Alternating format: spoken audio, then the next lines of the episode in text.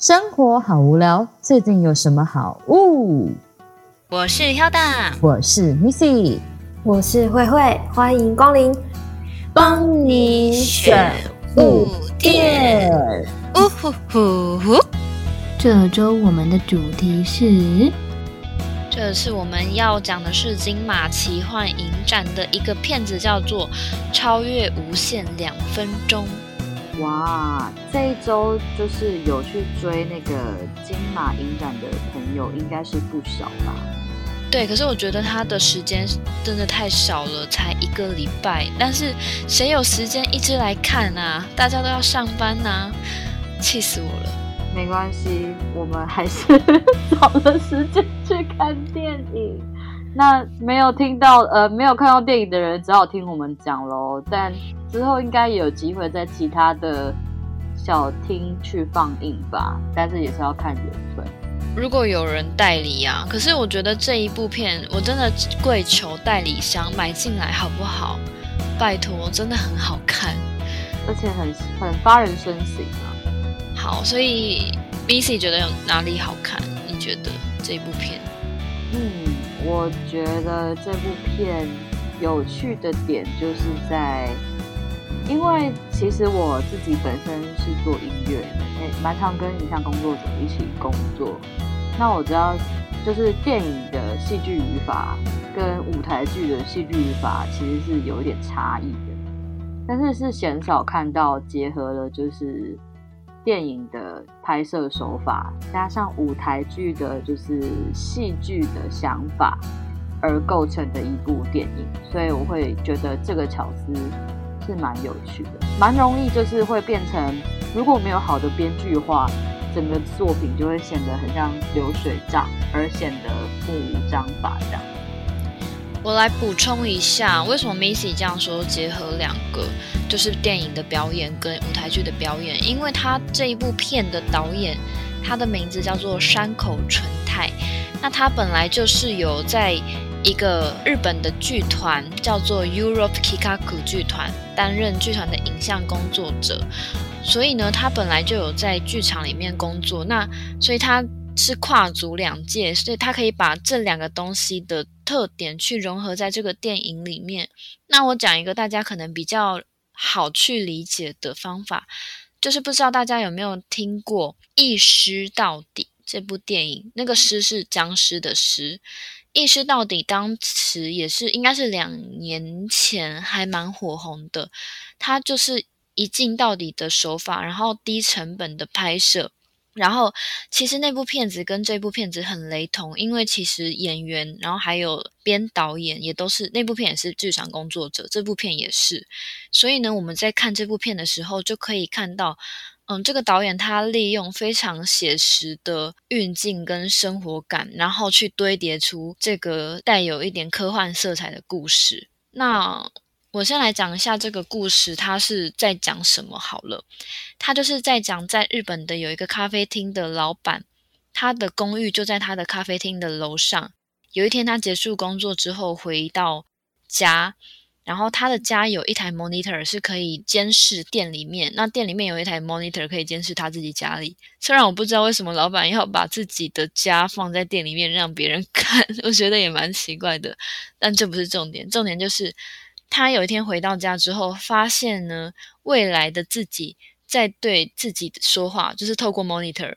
然后未来的自己就跟他讲说：“嘿，我是两分钟之后的你。虽然你也觉得很奇怪，但是呢，你等一下过两分钟之后，你就会知道了。”然后呢，这个咖啡厅的主人那个时候正在找他的乐器的 pick。未来的店主人就跟现在的店主人说：“哦，你要找的 pick 在那个地毯下面。”然后呢，那个店主人就想说：“啊。”真的吗？翻起地毯，竟然真的有。店主人就觉得很惊喜，就跑到楼下去，开始又跟过去的自己对话。后来就卷入了很多他认识的人。一开始是他的店员，后来店员又打电话叫老板的朋友来。然后呢，大家在发现这个很神奇的这个两分钟的时差之后，就想要利用这两分钟的时差做一些可以赚大钱的事情。你知道，人有了。预言未来的能力，就会想要滥用这个能力。就有人想出了一个镜中镜的原理，就是让两台荧幕面对面，他就可以一直去延后。一开始是照出两两分钟后的未来，然后两分钟之后就可以照出四分钟之后的未来，再两分钟就是六分钟、八分钟、十分钟。他们就讲说，诶，这样子一直有未来的未来，是不是就可以预言到更未来的事情？那我们真的可以就是买彩票啊、中乐透之类的，就让未来的自己告诉自己怎么样发大财。这个时候店主人就一直阻止他们说，觉得预知未来不是一件好的事情。可是呢，大家就是不听他说的话。中间就是有一个小插曲，就是真的未来的未来的未来的朋友就告诉现在的朋友说：“你现在立刻去买扭蛋，你会买到你喜欢的扭蛋。”然后这边 我觉得蛮可爱的，因为他们其实也不是说真的说要做什么坏事，就是我们像我们的一般人一样，就觉得诶，有能力预知未来就可以有这种很确实的小确幸。然后呢，殊不知他们后来有点走火入魔之后，竟然就惹到黑道大哥。就是他们就透过未来的自己告诉他们说：“诶，在一个丢垃圾的地方呢，有一台 VD player 吗？然后里面藏有大量的现金，大家赶快去拿。然后呢，现在的自己看到未来的自己这样子跟自己讲之后，当然就冲去拿，因为有现金。诶，结果呢，拿回来之后才发现什么？里面面的钱是。”脏钱，这个时候黑道大哥就过来讨债，说：“你们一定是有什么不好的背景，才会知道这笔钱的来源。”店主人的喜欢的女生，她也是因缘际会之下，她喜欢的女生，然后跑到店里面来，那个黑道就把那里面最可爱的那女生抓走。这个时候，店主人就要去英雄救美。这个时候，他们就运用到了预知未来的能力，就让店主人拿着那个 monitor 上去，现在的那群人就可以看到未来店主人在上去那个黑道的巢穴会发生什么事情，然后就给他一些小道具说。你带着这个上去，他可以救你，然后就会有一种回收浮现的感觉。因为一开始他们就是从那个 monitor 看到说，譬如说我不是说有个朋友他去扭到扭蛋吗？像这个扭蛋竟然也成为他可以去英雄救美的工具。然后前面我觉得最有趣的是，他前面提到的三个道具都是由未来的自己告诉过去的自己。呃，譬如说一开始那个朋友们还不相信可以跟未来自己对话是真实的，他们还对这件事情有存。有疑惑的时候，未来的自己就跟现过去的自己说：“你猜猜看，我的口袋里面有什么？你随便说一个东西。”然后过去的自己就说：“番茄酱。”然后未来的自己就真的拿番茄酱出来，他就说：“你知道为什么我知道你会说番茄酱吗？因为过去的我已经说过啦。”然后就是用这种很有趣的插曲。然后像这种番茄酱或是那扭蛋，最后竟然都变成浮现回收，变成可以对付黑道的工具。那边真的是超级有剧场的效果，你就是会很有临场感，就会觉得哦，这一切都是很写实的。虽然说他是在讲一个超现实的故事，就是预知未来，结果他真的救到店主人喜欢的女生。他们两个本来一开始没有什么很好的感觉，竟然就因为这样子，他们两个就互相觉得，诶，好像对方不错。可是。当他们从黑道巢穴回到店里面的时候，发现他的朋友们全部都是倒在地，好像被攻击睡着了。当他们错愕的时候，就有两个。时空局的警探就来说：“哦，因为你们运用了预知未来的能力，做了一些不好的事情，所以你们必须要服用这个药。这个药物呢，就是会让你们忘记全部操弄时光的事情。你们一定要忘记我们的未来，才能保障是不变的。那些超时空局他们是未未来的人嘛？他们说，你们如果不忘记这件事情，那超时空局他们的未来就不保了。嗯，对。然后可是呢？”一开始这这两位主角就是店主人跟他喜欢的女生，本来就说好，那我们就喝这个药。可是他们又觉得很，为什么要听他们这样子讲？就是未来被改变又有什么关系吗？后来他们就没有选择没有吃那个药。当他们没有吃那个药的时候，那个超时空局的人呢，就慢慢的消失了。然后他们一面消失，就一面说：“笨蛋，不可以这样子啊！你们一定要吃这个药，不然我们的未来怎么办啊？”然后就消失。我觉得那段超级可爱。那个我我是觉得超时空局的人有点衰，然后后来这个电影就结束了。嗯，对。那我 echo Hilda 是我会觉得，可能是因为我比较喜欢看跟电影技术相关作品，不管是在后置上或是剧本上，你刚刚说那个他们慢慢的消失这一段，其实有一个技术性的东西需要考虑。可能他们现场演完了这一出戏之后，他们还要模拟现场的这出戏去绿幕前面再演一次，然后才有办法做到人的身体慢慢消失。所以就是在后置上面，他们也做了蛮多的安排。那我自己感觉上，就是因为我跟 Hilda 去看这部电影的时候，我真的做了一件非常变态的事情，就是我真的就拿着码表，可是真的拿着码表，想说，你说两分钟之后是不是？就是他之后下去的每一个段落，我真的都按码表，然后我还会对，我从头到尾都在看手机，然后看说，哎，到底是不是两分钟？结果发现真的是分秒不差。所以我觉得，在可能摄影上面要满足一镜到底，然后又要满足他们编剧上面设定的两分钟这件事情，在演员上面讲对白的时候，他们也要抓那个时间，总共是几秒。我觉得在技术层次上面，不管是演员，或是编剧，或是摄影，都是有极高的技术的。就是我在想说，天哪，他们拍这部戏到底是排练了多少次？然后摄影要怎么样拿着他的那个相机，还是很稳定的知道，呃，我是从下一个定位，从 A point 什么时候到 B point，然后他要怎么走位，然后还要满足那个两分钟的定义，所以我觉得真的是超越极 限的变态，超越极限，就想说哇，这出戏就是不是只有超越两分钟啊，是是超越所有的技术，就是它真的是一部，难怪会被放在金马影展，因为它。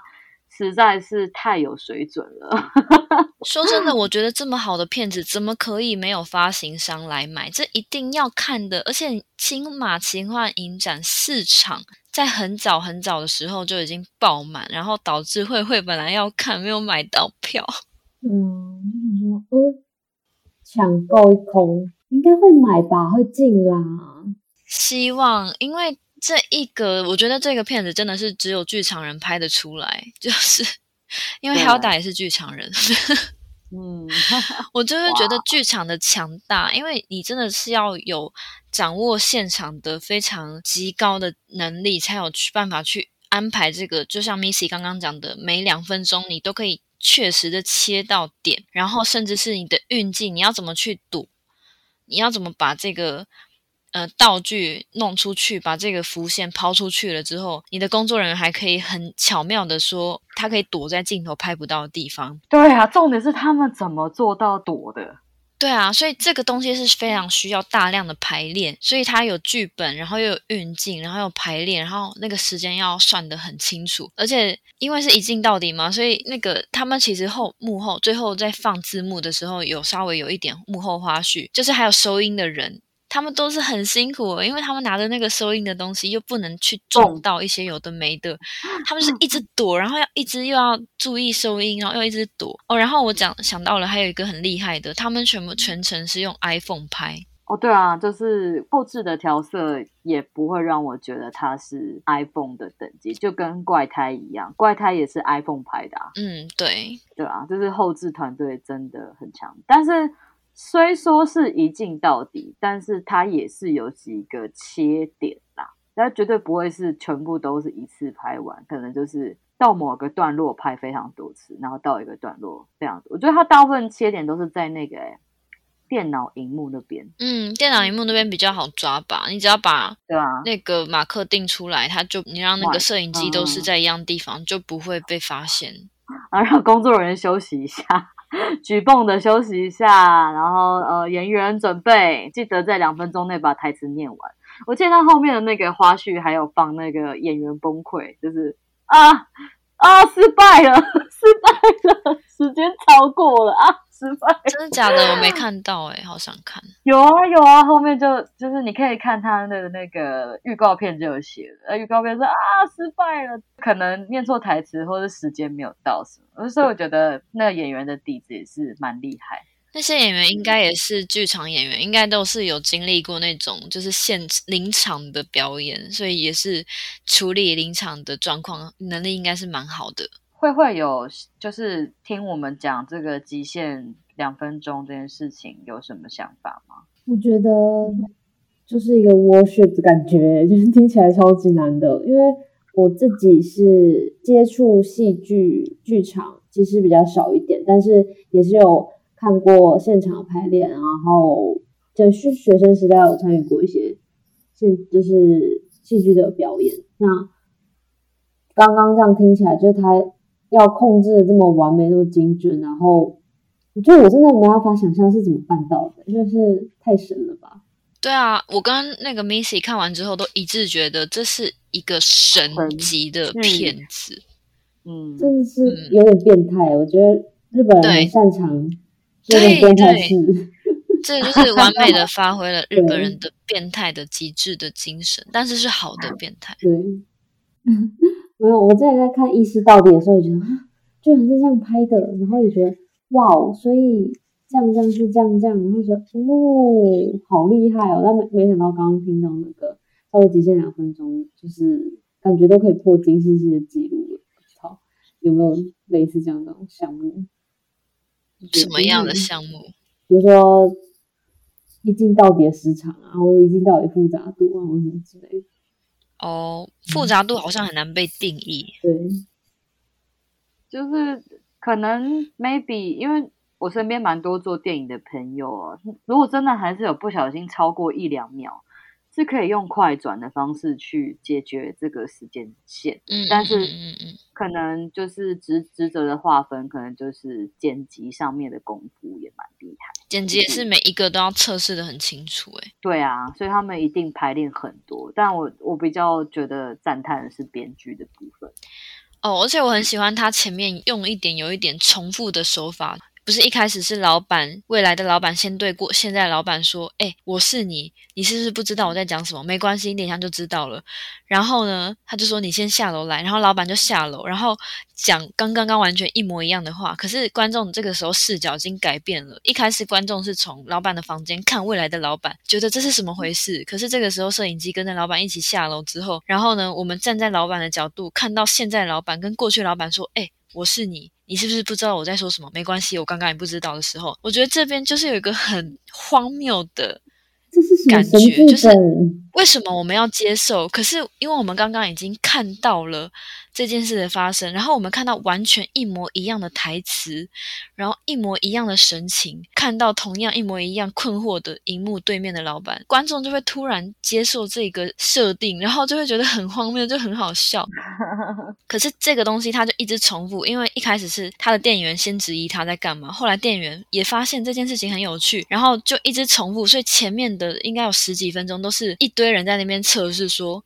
诶，现在是真的是你，真的是未来的我们吗？然后荧幕的对面说，对对对，我们就是未来的你。一直有一种，一开始本来我很怕其他观众觉得，为什么这个剧一直在做重复的事情？我们会不会到时候六十几分钟都是在看？同一个事情发生两次，可是我觉得这反而是好的，因为你可以把这个很平时的、超现实的时间感建立得很完整，所以观众不会说变成一个阅读习惯。对对对，他不对对，没错，他要变成一个习惯，观众不会搞混说，哎，现在到底是未来还是过去？因为我们是跟角色一起经历，所以观众也很清楚的知道说，现在的时间线就是现在，不是过去，也不是未来。可是我们看到的是未来这样子。对，我觉得这边的前面他一直用一个重复的手法去堆叠那边。我觉得做的很好，而且不会让人腻，就会觉得哦很好笑，就是每一次都是荒谬。而且光是要完成刚刚那那两个镜头，他们应该就要拍差不多四到五次。哦，对，不知道他们到底怎么拍的。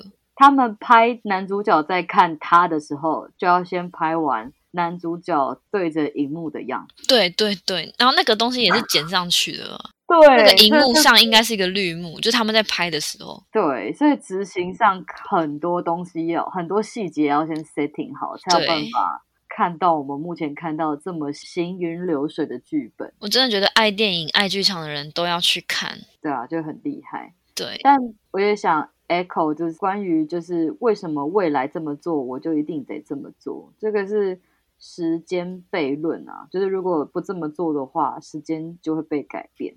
所以我可以做个自己的小感想是，其实看完这部电影之后，我是觉得内心有受到抚慰的感觉，因为我是一个蛮容易后悔的人，就是觉得如果做了一个错误的决定，是不是我的未来就会朝向无法挽回的被去去？然后我也是宿命论者，所以我就会觉得睁开眼睛就是一件很悲伤的事情，因为我这次必须得照剧本走。但是这这部戏却让我有一种希望的感觉，因为时间悖论不存在。如果你做了跟未来不一样的事情，那你就会朝一个新的未来前进。你也不会消失，你也不会毁灭，世界是不会毁灭的。所以或许未知才是生命存在的意义。那所有的决定都是好的决定，都有各自可以收成的地步。这是我的想法。我先讲一下为什么 Missy 会这样讲，因为中间这些人在玩这个未来跟过去玩到很疯的时候，突然那个咖啡厅的女店员就有讲说：“等等，我们是不是在被未来的自己操弄？就是有没有在被未来牵着鼻子走的感觉？”哦，然后其他人就说：“没有啦，你想太多了。”可是真的没有吗？就是这部电影有时候想，就是他想告诉我们的事情，所以 Missy 就有这样的感想。这个台词也超有趣，就是他。把所有的观众的可能的假设与感受，都与你共体时间的表达出。我觉得这也是剧场的手法，但是它也用在了电影上，就、是、很有趣。它是一部充满电影和剧场语法的神作。对，你就会觉得你是在跟他们真的一起经历这件事情，好像就是你的朋友。就是你的周围，对，它是一个很亲切的。然后我再讲最后一个，我很喜欢这部电影，是因为我觉得它是一个见微知著的预言。因为我们通常有时候我们在看那种嗯很大的，譬如说呃明天过后那种。预言性的东西，它都是用一些很大的，譬如说后果啊，或是灾难，然后去告诉我们人类应该怎么样，不应该怎么样。可是有时候那个东西，你就会觉得大到你没办法想象。可是我觉得他这个剧本他写的好的地方，是因为我们一开始会觉得说，那你知道未来的两分钟能对对你现在的改变又有多大？两分钟，是两分钟。可是我觉得这个电影，这个导演他就是发挥了。就算是两分钟，他有两分钟可以做到的事情。所以，就算你只知道过去的两分钟，或是你只知道未来的两分钟，但是这两分钟是不是这个时间重量也是存在的呢？知道未来这件事情到底是好的吗？那时间的长短真的有关系吗？这件事情也一直被放到最后。这个老板到最后最后，然后大家都问老板说：“诶，那你为什么老板你一开始就一直阻止大家不要知道未来？为什么老板一直说知道未来没有好事？”然后老板那个最后就说。因为他小时候曾经相信世界末日的预言，就是我们说二零一二年会末日，然后还有玛雅的什么世界末日的预言，然后老板就说，因为他相信这个，所以小时候没有好好的努力，长大之后就变得很没出息。他就说，就是因为他相信了有的没的东西，他才觉得知道未来其实是不好的。然后我觉得这部电影给我最大的启发就是觉得，没错，真的是有时候未来跟过去都不能决定你的现在。你的现在就是现在的你去定义的，你的未来要怎么样，就是现在的自己去定义。你不管知道过去跟未来都没有意义，你现在知道你在做什么，这才是最重要的。但是可能你现在想的事情也跟未来的事情不一样，不过那也不重要，因为对对对，现在，因为你想太多未来的东西，就像刚刚我说的，我们有没有可能是被自己认为的未来牵着鼻子走？嗯嗯，那还是意识决定了一切。对对对对对，真的。阿德勒，阿德勒派。对，阿德勒，阿德勒。我最近也觉得阿德勒有时候蛮有道理的，虽然我不知道到底要不要相信，但是觉得相信阿德勒生活会比较轻松。会会有想要 echo 跟希腊神话有关，因为这个算是一个千年以来的课题吧，在希腊神话里就曾经有提出过这样的疑问，就是。命运跟我的自由意志，他们之间的恩怨情仇啊，对，就是比如说，对，有一个，我是我忘记是谁嘞，我不知道《伊利亚德》还是《奥德赛》里面，我哦，真的忘记了。他的故事，他的故事我忘记了，我那个我那个我那个坦克拿兵，但是 我真的很忘记。真不好，对教授不太好意思。好，就是好，那假设他叫他叫慧慧好了，就会主找到慧慧。那他就觉他一出生就被预言说，因为你是慧慧，所以你会怎么样怎么样，你一定要怎样怎样怎样，你一定会成为怎样怎样怎样。就是你一定会成为一个英雄，但你一定会为了你的理想而死。然后他一出生之后，他就因为他从小就听他的命运就是这样嘛，被神预言，他的命运就是我会成为一个英雄，并且为我的理想而死。所以他就不管做什么事，他都觉得，因为我是英雄，所以我要这样做。所以他最后也真的为他的理想而死了，因为他不管做什么事，他都会想到，我不能，我不能做其他选择，因为我是一个英雄，我一定要这样做。就是这其实就是这个时候，我们可以说是命运吗？或者是我们要说他是他的自由意志呢？是一个让人回味无穷的问题啊。嗯，我觉得是有点像这。确实，对，这就是阿德勒啊，最最早的阿德勒在古希腊神话里面的，是伊利亚德哈，我记得是。我我不是很确定，但是应该不是奥德赛，不是，但是总之是特洛伊战争里面的一个人物，但我忘记是谁，因为太多人了，很好笑。天哪，我这边风声超大声的，对不起各位，我家住在一个偏荒的山上，就有山岚的部分啊，我不知道我们到底是伊利亚德还是到奥德奥德赛，这边这边要不要删掉？不然到时候观众就说观众可以来好不好？没有学识，他们可以 echo，他们可以 echo，请 请知道到底是哪一位角色的朋友 echo 我们好不好？因为我刚刚那个 Google 不到，就是对，不然我突然我突然就觉得哇哦。所以这些这个这个故事的结尾，英雄就就说还是会 还是会 还是会不。你说的是伊底帕斯吧？突然想到。我觉得是伊迪帕斯，伊迪帕斯才是真的跟预言关系比较大的那个人。是伊迪帕斯吗？可是伊迪帕斯的预言是不好的，他就是一开出生就被预言说会杀了自己的父亲，然后跟自己的母亲结婚生小孩，所以他从一出生就被抛弃。嗯，然后他的生母就觉得把他抛弃应该就没事了，没想到他最后 还是做了这样的事情。这个是伊底帕斯，不过看来希腊人很喜欢讨论这个议题的。嗯就是希腊的永远的，就是他们的议题啊，他们太多东西是在讲命运跟自由意志之间到底是不是有关系的，就是这两个之间的角力。希腊，你只要去看他们的剧本，很多都是在讲这些，因为他们就是那个时候真的也是很信奉神神话嘛，对对对，他们那时候就在想这个神到底跟人的关系是什么？嗯，很有趣。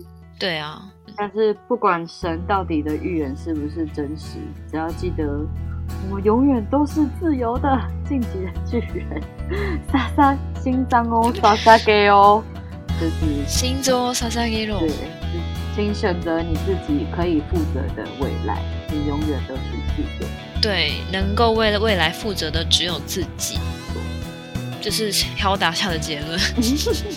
好，那以上就是今天有关于金马影展超越极限两分钟的分享。嗯，更多好物，有事没事常常来逛帮你选物店。我们下次再见，拜拜，拜拜。